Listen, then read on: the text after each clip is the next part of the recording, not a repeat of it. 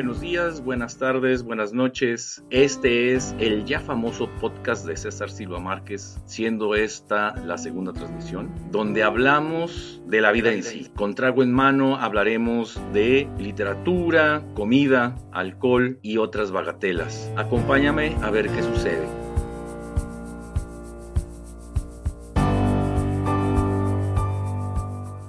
Ahora mismo me estoy tomando una cuba libre. Es muy sencillo de preparar dos onzas de ron Club Habana 3 o tu preferido, por supuesto. Mucho hielo, una rodaja de limón, top con Coca-Cola. Está nublado. Es un nublado muy importante porque este 2019 no ha sido un año de lluvias. Ha estado muy soleado, pero no pasa la temperatura de 20 grados. Sí hubo algunos días que la temperatura llegó a los 25, quizá hasta los 29, 30 grados. Ahora mismo veo la ventana, está mi pared altísima, cubierta por una bugambilia preciosa morada, y luego viene este espacio enorme, verde, y al final se ve el cielo completamente gris. Todo está quieto, tú estás quieto, Mientras me tomo mi mojito, recuerdo los nombres de los narcos. Pueden ser nombres muy graciosos o terribles y a final de cuentas son narcos. Recuerdo muy bien el apodo de la Barbie y el Ojitos. Me puse a buscar algunos otros nombres, a ver qué tan graciosos podían parecer y me encuentro, por ejemplo, con el apodo del Fritanga. Es divertido, la verdad. Tenemos también el apodo del Popeye, como que hasta dan ganas de que sea tu compa. Eso pienso yo. O sea, ahí viene el Popeye. Mientras tenga buen sentido del humor, piensas que todo está bien. El pozolero es un apodo que no es muy gracioso, la verdad. Igual que el arcángel, que son apodos reales, ¿eh? A mí no me gustaría encontrarme con ni el pozolero ni el arcángel. Hay uno que le dicen el cuchillo. De los tres no sé cuál es el peor. Pero regreso a los divertidos, ¿no? También Rambo es un apodo divertido, igual que el Popeye. Si tiene sentido del humor, vale la pena conocerlos, creería yo, aunque sepas que son terribles como personas. Hay un apodo que me dio un poco de gracia al principio, la cachonda. Está padre hasta que veas al tipo enfrente de ti. Y entonces me pongo a pensar qué pasaría si los apodos fueran terribles, porque sí los hay, pero no los he encontrado. Pero por ejemplo, alguien que le dijeran el descuartizador o el sacaojos, esos sí son cosas eh, fuertes. Es como si a un pitbull le pusieras brisa. Y ahí viene brisa, ¿no? Y es un pitbull de pelea. Luego ya aquí dilucidando, se me ocurren otros apodos más que terribles o graciosos, absurdos. Serían, por ejemplo, el cogeburros, el amechichis o el grabagritos. No sé, no sé, no sé, no sé. Algo así, algo así. Luego entonces, muy lejos del narco, viene hacia mí la vida cotidiana de ingeniero. Van algunos ejemplos de nombres reales. Muchos ya los conocen, pero otros se me hicieron divertidos.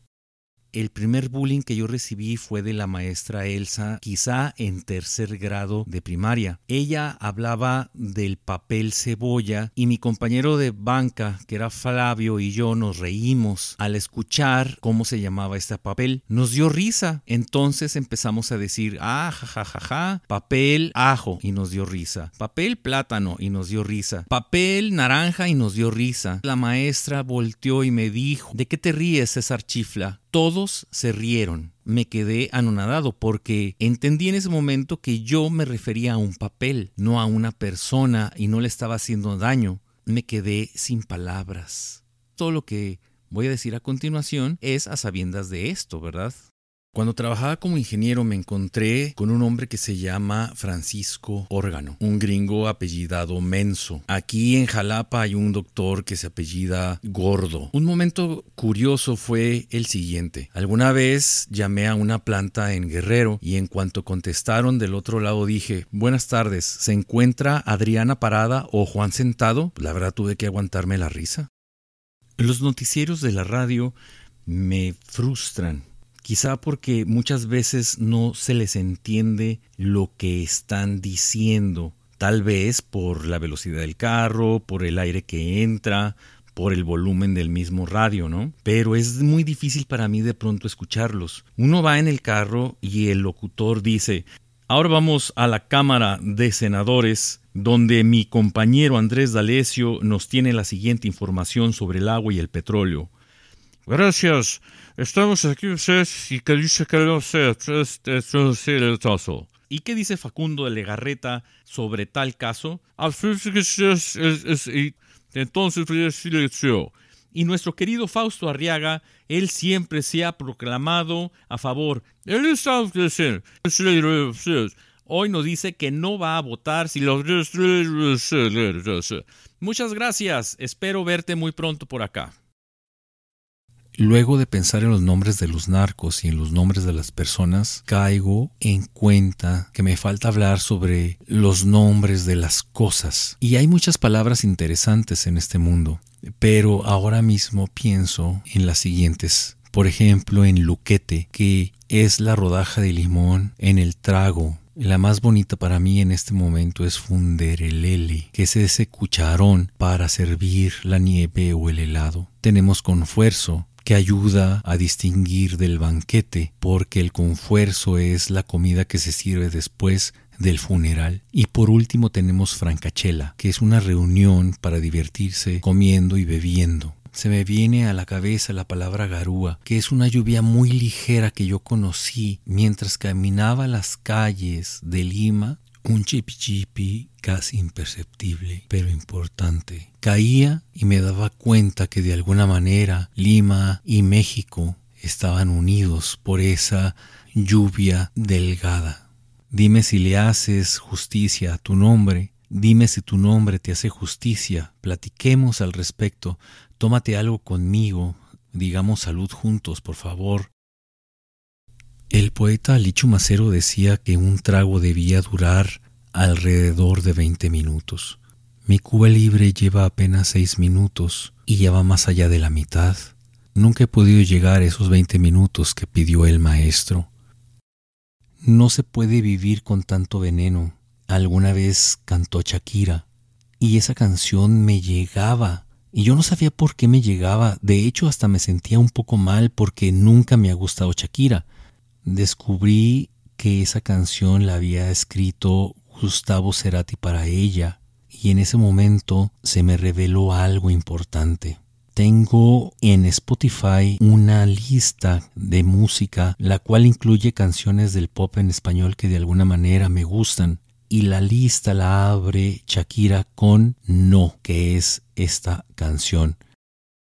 Ya para terminar sobre las palabras, tenemos la palabra empinar cuando yo era muy joven, uno dice, empínate esta cheve, y pues te empinas la cheve. O sea, de alguna manera piensas que es vacía la botella, tómatela toda. Pero te das cuenta que eso no es empinar. Pues buscas la palabra en algún momento y te das cuenta que empinar significa ponerla como en pino, o sea, en vertical. Y entonces empinarse una cerveza significa pon la botella o la lata en vertical para que toda la cerveza se vaya de una vez. Es una palabra interesante. Empínate la cerveza, ¿no? O sea, acábatela ya. La otra palabra interesante es la palabra sendos, que muchos de nosotros, yo, yo al menos, eh, confundían con grandes o enormes. O sea, si alguien decía, nos tomamos sendas cervezas, yo pensaba al principio que se trataba de unas cervezas importantes, unas cervezas grandes, pero no, prácticamente eran cervezas. Sin embargo, sabemos, o bueno, sin embargo yo me enteré que se trataba de algo distinto. Eso es el español. Ahorita que estoy pensando en todo esto, sé que una amiga que tiene mi edad, quizá 45 años, quizá un poco menor, su hijo se llama Aniceto. Yo nada más pienso en lo que va a vivir él en la preparatoria. Uno sobrevive a los nombres. Yo sobrevivo a mi nombre. Quizá todo el mundo lo hace, ¿no? O sea, llamarse César no es importante, ni Victoria, ni Sandra. Sabemos que hay nombres bonitos, lo sabemos. Yo no me llamo bonito. O sea, yo no, no, ese es, no es mi nombre. Pero sabemos que de alguna manera llamarse Aniceto nos confronta con otras cosas importantes. Quizá a él le ayude llamarse Aniceto, quizá no. ¿Nos interesa que se llame Aniceto? No creo. Si lo conocemos en una fiesta, le vamos a llamar Ani, seguro, que es como un hombre de mujer, pero lo veremos a él y diremos, bueno, él, a él le dicen Ani, ¿por qué? Y nos enteraremos que se llama Aniceto. Y entonces uno dirá, ok, se llama Aniceto, le decimos Ani, es buena onda, el cabrón me invitó una cheve, el cabrón puso la casa, el cabrón hizo una carne todo está chido, todo está bien, así es la vida. Pero también está la otra parte, porque quizá le digamos Ani y van a decir, oye, y ese Ani, no, no te le acerques. ¿Por qué? No, no, no, no tiene caso, es un tipo nefasto, nunca nos ha invitado a su casa, nunca va con nosotros, es muy serio, no le gusta beber o bebe demasiado y ese nefasto es un mala copa. Y entonces ahí todo se transforma, porque el nombre Aniceto enmarca lo que uno puede ser. Así se llama el hijo de mi amiga, y el niño tiene quizá 10 años. Eh, por ejemplo, mi hijo se llama Rodrigo, ¿sí? Ahí está, así se llama, Rodrigo. Yo no recuerdo a alguien terrible que se haya llamado Rodrigo. Quizá exista y no lo dudo, pero yo no lo conozco. Entonces Rodrigo va por la calle como Rodrigo, como mi hijo. Pero Aniceto sí va acompañado de lo que yo sé, ¿no? Entonces, ¿le hacemos justicia a nuestro nombre? ¿En verdad le hacemos justicia? Bueno, esto es salud para el primer trago, por supuesto. Espero que sigamos aquí. ¿Qué te estás tomando tú?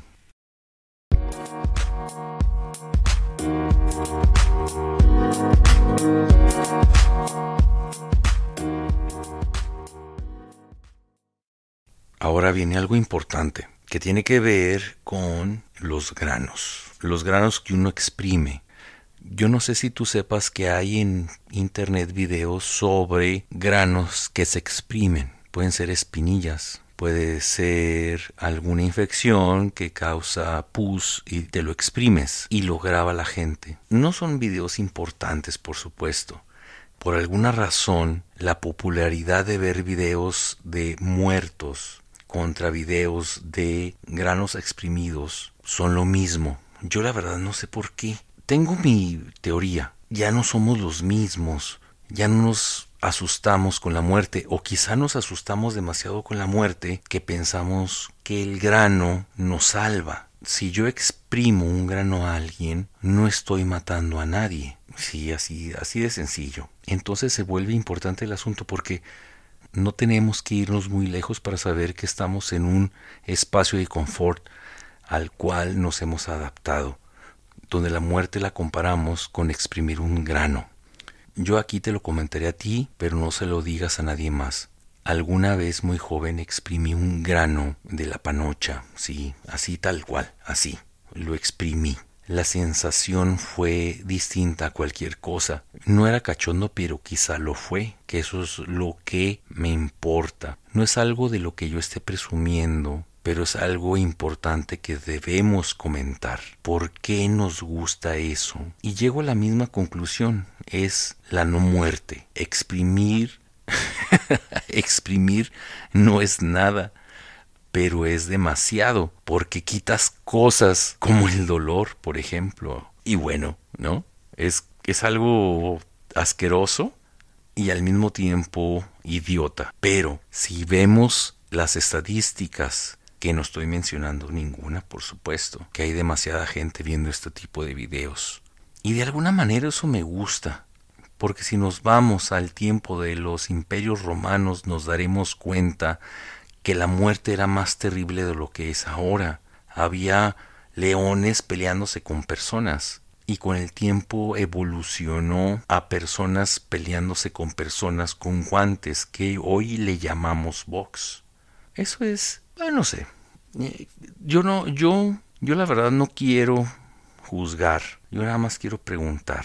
Y creo que preguntar es más importante y antes de que digas que me equivoqué diciendo que son los imperios romanos, lo sé. Nada más hubo uno. Y quizá de ahí nosotros partimos, que eso es lo que me gustaría rescatar. En verdad me encanta hablar contigo porque a sabiendas de que la literatura es pura ficción, todas las artes son una gran ficción. Pero, por ejemplo, el radio es otra cosa. ¿Qué cómo es eso? Pues no sé. Quizá porque uno quiere ver lo que quiere ver o uno quiere escuchar lo que uno quiere escuchar. Si yo te digo que estoy en Roma ahorita mismo, no tendrías por qué no creerme. Si me estoy comiendo un esquite en San Luis Potosí en el mero centro, no tendrías por qué no creerme. si estoy mirando el Sena en este momento y el aroma a humedad tan fuerte me llena los pulmones, pues no tendrías por qué no creerme. Creo que eso es bonito del arte. No estoy haciendo arte hablando contigo, pero me gustaría pensarlo porque soy un romántico. ¿Me crees que sea un romántico? Yo no sé, no sé, no sé. Ay, por cierto, se me olvidaba comentar algo. Hace poco estaba viendo una película porno y la actriz parecía alguien que yo conocía. Eso cambia todo. No es agradable ver a una amiga o a la tía de una amiga de pronto hacer cosas extrañísimas con su cuerpo que usualmente no lo verías. El porno es el porno, pero la amiga es la amiga o la tía es la tía. Lo que de pronto ves cambia en ese momento cuando esa persona que tú reconoces está haciendo algo que no debería de hacer, que eso es el porno que eso es lo más íntimo y al mismo tiempo lo más descarado. El porno nos muestra de alguna manera descarada la vida privada. Gabriel García Márquez alguna vez en alguna entrevista dijo que teníamos tres vidas, la pública, la privada y la secreta. El porno de alguna manera nos muestra la vida privada. ¿No crees tú? Yo sí lo creo. Y lo más perturbador es cuando ves una película porno o algún fragmento de un video porno y ves a alguien que tú conoces reflejado en la persona que está haciendo ese acto, quizás secreto también. Ahora tengo que hablar un poco sobre la edad. Tengo 45 años, creo que ya te lo dije, no lo recuerdo bien. Y pues está cabrón, porque ya tengo 45 años y me duele todo. Me duelen las rodillas, me duele la cintura, me duele la espalda, como si uno cargara piedras en vez de tiempo, o como si el tiempo fueran piedras, una especie de pípila de la edad, donde no importa que seas héroe, de nada ni por nada. Las rodillas me duelen y más en invierno. Ese soy yo ahora. Y luego, para acabarla, también me arden los ojos. Porque pues ya pasado los 40 años es muy, muy, muy común que necesites lentes por eso que se llama vista cansada. Y así uno llega a la actitud, porque dicen que si tienes buena actitud es suficiente para sentirte joven. O sea, neta, neta, neta, neta. No importa que a cada cheve te tengas que levantar para ir al baño, si con una buena actitud la incontinencia se cura. Y si piensas positivamente, pues ya puedes ver bien, la vista borrosa se acaba. Sobre Facebook. Recuerdo que todo era risas y carcajadas en Facebook hasta que alguien posteó ese mensaje extraño de recuerda que si Misifus vive aquí, tú no. Respeta su espacio si te invito a mi casa. Ah, chinga. El mensaje era y a mí me sigue pareciendo muy extraño. Si te invito a mi casa y Misifus, perro, te quiere hacer algo, cualquier cosa, cualquiera, te aguantas porque yo te invité y pues te chingas. El mensaje me parece rudo, lleno de un odio hacia el amigo que va a tu casa porque a final de cuentas tú lo invitaste y de alguna manera piensas que le va a hacer fuche a tu mascota. Pero es algo más profundo, es ese odio como sabroso, como como hinche puto. Si ves feo a mi perro, ya te cargó pifas. Desde ese mensaje, ¿lo recuerdas? A mi gusto Facebook se transformó en un constante grito de enojo. En Facebook todos estamos enojados. O tratamos de ser Paulo Coelho, dando consejos inútiles, o restregamos a Dios en la cara de todo mundo con mensajes de pseudo autoayuda, tipo la carretera al corazón del aprendizaje es sinuosa y llena de bla bla bla bla bla. O te regañan o te acarician. O le haces al coelo o le haces al luchador rudo sin máscara de la WWF. Esto es lo que yo veo porque me siento viejo. ¿Estoy viejo? Yo creo que ya estoy viejo. Creo que todos estos engranes que tenemos por dentro Sí, que mantienen las articulaciones y la vista, se van rompiendo lentamente y nos vamos haciendo viejitos. ¿Qué pasa entonces en Facebook? ¿Todo es superficial? como lanzar una botella de agua a medias y hacer que caiga parada, y que te emociones por tal hazaña y salgas energizado por haber logrado algo así, como si eso te fuera a cambiar la vida. Leo demasiado cristianismo, demasiada gordura, demasiadas cosas en contra y a favor del aborto, demasiado veganismo, gente con insomnio que requieren recuerdos para seguir viviendo. Ándale, ándale, por favor, dame un recuerdo que vivimos tú y yo. Ándale, dime cómo me conociste tú a mí. Por favor, dale like a mi post. Si tengo 15 likes, te sigo escribiendo la historia. De pronto Facebook es apabullante. Hay gente que dice que lo tiene que quitar de su celular. Hay gente que se ha salido de Facebook y luego vuelve a entrar las nuevas generaciones creo que se están yendo hacia Instagram, donde la imagen va ganando terreno más que la información, pero no falta gente en Instagram que te sigue llenando de mensajes paulo coelianos, del amor al corazón y demasiada luz y que te mando luz y que recibe... Ay no, es demasiado de pronto. Una de las poetas más importantes para mí es Anne Sexton que nació en 1928 y murió el año que yo nací, en 1974. Nació en Massachusetts. Y pues ella estaba enferma. Ella era una poeta que no era poeta al principio. Se enfermó de ansiedad, algo así. Fue a ver a un psicólogo. El psicólogo le dijo que lo más importante sería que ella escribiera poesía y se hizo poeta. Una de sus amigas fue Silvia Plath. Anne Sexton es una poeta importante para mí porque su poesía me acerca a las cosas que a mí me gustan, las cosas que a mí me importan. Escribió un poema que me gusta mucho que se llama A mi amante quien regresa a su esposa. Ahora, es algo muy curioso porque uno no puede ni siquiera tararear una canción en un podcast, pero sí puede leer poesía y narrativa y eso no causa problema alguno. Eso es lo jodido de ser escritor, ¿no? Este poema se llama A mi amante quien regresa a su esposa. Allí está toda ella, cuidadosamente fundida para ti y forjada de tu niñez, forjada de tus cien antiguallas favoritas.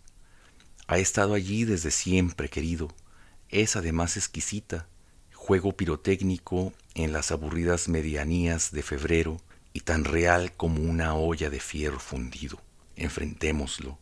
He sido momentánea, un lujo, una lancha rojo encendido en la bahía, mi pelo elevándose como humo por la ventanilla del coche, almeja fuera de temporada. Ella es más que eso, es tu tener que tener, ha cultivado tu crecimiento práctico y tropical, no es un experimento, es toda armonía. Cuida de los remos y de las horquillas de los remos del bote. Puso flores silvestres sobre la ventana en el desayuno. Se sienta tras su rueda de alfarera a mediodía.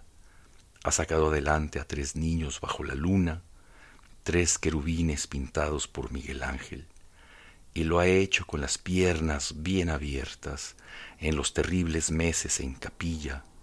Si volteas hacia arriba, allí reposan tus hijos como delicados globos contra el techo.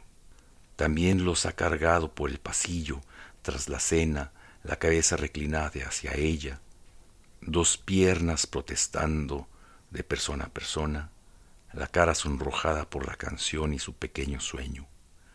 Te regreso tu corazón, te doy permiso. Para el detonador dentro de ella, palpitando furioso entre la mugre, para la perra que es y el entierro de su herida, para el entierro de su herida viva, roja, pequeña, para la llama pálida que flamea bajo sus costillas, para el marinero ebrio que aguarda en su pulso izquierdo, para la rodilla de madre, las medias, las ligas, para la llamada curiosa llamada, cuando oradas entre brazos y pechos y desatas la cinta naranja de su pelo y respondes a la llamada, curiosa llamada. Es tan singular y tan desnuda, es la suma de ti y de tus sueños. Súbela como a un monumento, paso a paso, es sólida. Yo, en cambio, soy una acuarela. Me deslavo, Y me gusta cierta actitud entre lo cotidiano y esa manera de pensar que es lo que nos une como humanos. Esto de decir tan real como una olla de fierro fundido es terrible, es físico, es una gran imagen. Ese texto fue tomado del material de lectura que distribuyó por la década de los 90 la UNAM en lo que en aquel tiempo eran los cubículos o los kioscos del, de Educal. Allá en Ciudad Juárez los tenías que prácticamente cazar porque era muy difícil obtenerlos. No era fácil tener uno de estos cuadernillos cuando uno empezaba a escribir. Estoy hablando que yo tenía alrededor de unos 16, 17 años y me la pasaba buscando en el kiosco cerca de la ferrocarril, que es donde estaban las vías del tren y comenzaba lo que se le llamara lo que se le llamaba el centro profundo de la ciudad había esos kioscos y uno llegaba y buscaba y, buscaba y buscaba y buscaba hasta encontrar lo que uno más o menos pensaba que le gustaría. Ahí fue la primera vez que leí a Anne Sexton en este cuadernito color rojo. Yo lo tengo en físico, pero uno lo puede localizar en PDF. Es muy sencillo. Pone Anne Sexton, material de lectura. Es el 109. Si pueden echarle un ojo, si no lo conocen, adelante es una gran poeta. De hecho, hace poco salió toda su poesía en un libro en pastadura muy muy bonito. Una poeta que vale la pena leer. Cuando trabajaba en Delphi, un alemán me escribió y me pidió por varios meses que le diera la receta de una salsa mexicana. Pero por una u otra razón me tardé en hacerlo. Al cabo de el tiempo que les acabo de decir, decidí escribirle muy concienzudamente. Le dije que tomara tres tomates, dos chiles jalapeños, un cuarto de cebolla y un ajo. Le pedí que cortara todo eso finamente y le dije que esa salsa se llamaba pico de gallo, que le pusiera un poco de limón, un poco de sal y estaba listo. Inmediatamente de eso le pedí que todos esos ingredientes, junto con el limón y la poca sal, le pedí que lo pusiera en la licuadora y lo moliera. Le dije que esa salsa se llamaba salsa cruda. Terminando esto, abrí otro párrafo y pedí que todos estos elementos los pusiera en el asador del horno o en un sartén para tatemarlos, que ya cuando los viera cocidos, los metiera en la licuadora y la moliera. Le dije que eso se llamaba salsa tatemada. Cuando le escribí todo esto y se lo envié, nunca más supe de él. No sé si me creyó, no sé si hizo la salsa como le dije que la hiciera, pero nunca más supe de él. Hablamos quizá todavía algunos meses más, pero nunca el tema de la salsa salió a flote. Fue extraño porque fue como si me hubiera dejado flotando en esta conversación de una comida sencilla pero importante para mí. Pero en cuanto se la di, nunca más tocamos ese tema. Así llego yo al final de mi segunda Cuba Libre contigo. No sé si tú te hayas tomado algo conmigo esta vez. Espero que la próxima me acompañes con algún trago y si virpistiemos juntos.